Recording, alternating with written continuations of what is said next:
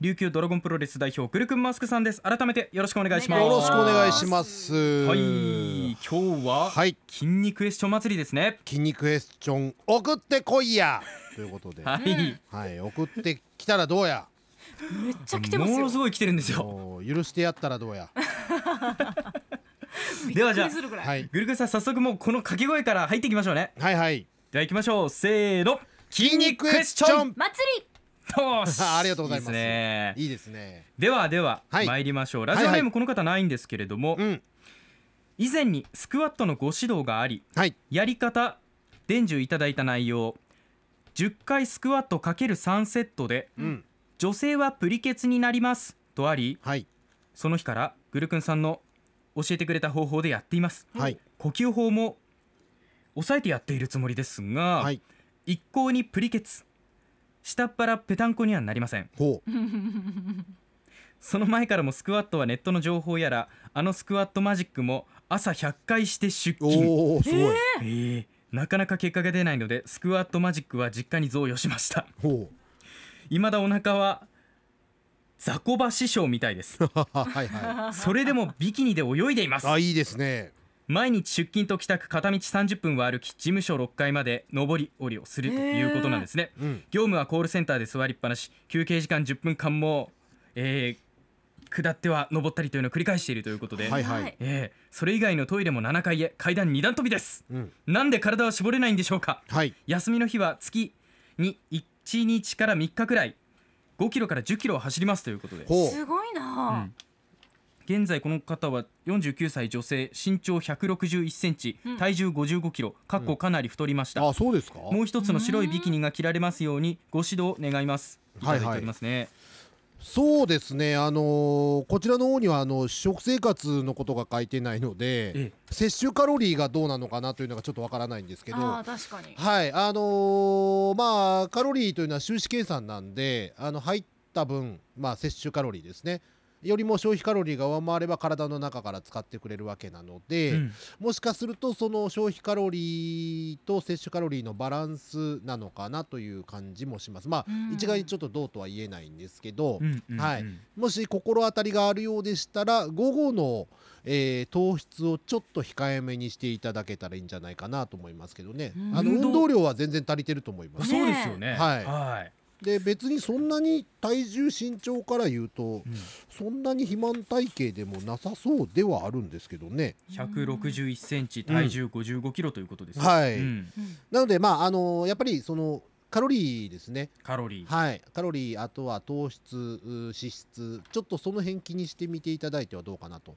あるいは、えーもうある程度筋肉が育ってきている可能性があるので、はい。スクワットを負荷をかけてみてはいかがかなと思います。はいちょっとレベルアップしたものをやってみてはそうですね。ちょっと重みを、まああのーまあ、肩に何か乗せるとかでもいいでしょうし、うん。手に何か持つでもいいでしょうし、はい。ちょっと負荷加えてみてはどうかなと思いますね。はい。うん。ありがとうございますでは続いてはい、ターガラの失調ルーさんです。うん。はい。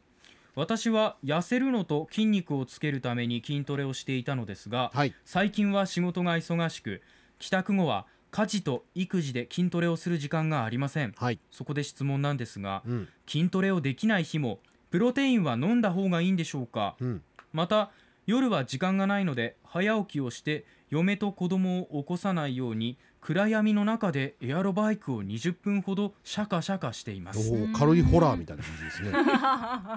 仕事前なので負荷も弱く軽く汗ばむ程度ですが、うん。プロテインは飲んだ方がいいでしょうか？あ気になる。はい、うん。あのー飲んでいいと思いますよ。うん。はい、あの体を動かしてる限りは筋繊維多少破壊はされますし、えあの人間新陳代謝行われてますし、えーそういったための材料になるのはやはりタンパク質なので、はい。あのこれトレーニングしてる方全般的に言えるんですけど、トレーニングした時だけ飲むっていう方が結構多いんですけど、うん。実はトレーニングを休んでる間も筋肉というのは成長を続けてるんです。はい、なのでトレーニングしてなくてもやっぱりプロテインは飲んでも差し支えないです。はあ。はい。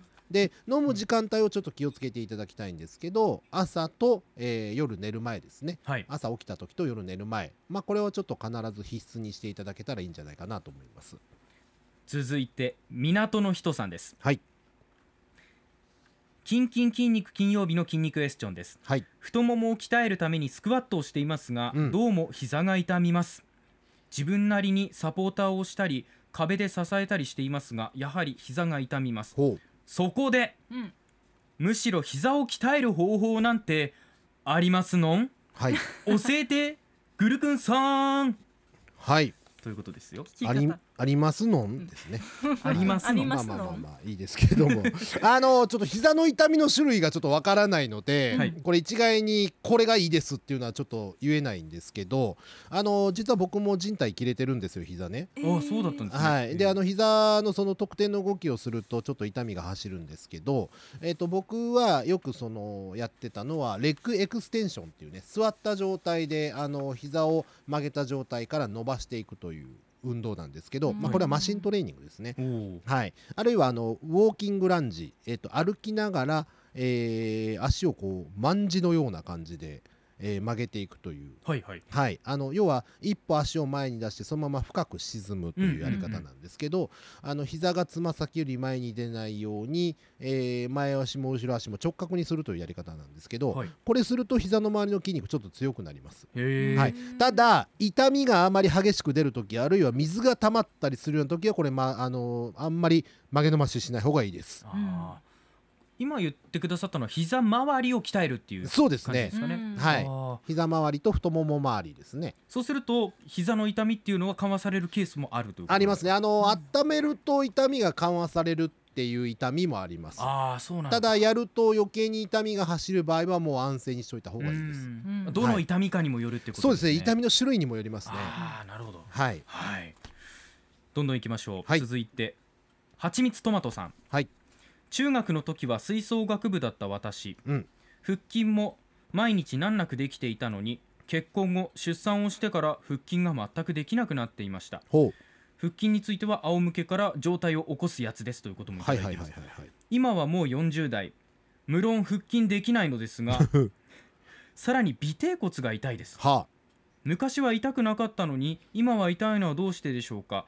骨盤の歪みでしょうかということで。あうん。ん尾なんでだろう。てい骨が痛いのもちょっと種類によりけりなんですけどね、あうん。の座骨神経痛っていう痛みがある時は尾てい骨ちょっと痛みが走るんですけど、うん。あの腹筋できない場合はですね、えー、と仰向けになって、えー足を直角に上げます上に、ほはい、でそして、えー指先を膝に乗せて、えー指先から手首のあたりぐらいまで膝が来るぐらいクッと体を起こすと、まあ、そういうあのちょっと軽めの腹筋をやっていただいたらいいかなと思います。はい。よく腹筋っていうと膝を直角に曲げて足を地面にペッタッとつける、そうですね。形がベーシックなように想像しますが、はい。これを上げちゃうってことなんそうですそうです。足の裏はあの床につけないで上に上げちゃう感じですね。はあ。要はあの完全に L 字にしちゃうということなんですけど、あこういうやり方もできるんだ。そうですそうです。そうです、はい。であのあんまり頭の後ろに首抱えるとこれ首痛くなっちゃうのであはい、あの指先をこう膝の上に乗せる感じでやっていただくと首の痛みもちょっと楽かと思います。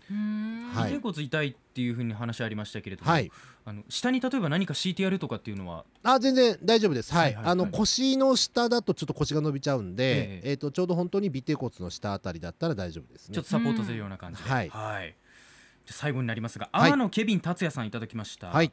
昔ながらの腹筋運動は背骨を痛めてしまうので、腕立てのような姿勢を維持するクランチに置き換わっていますがはいはい。腹筋を鍛えてかつ背骨を痛めない運動は他にありますか？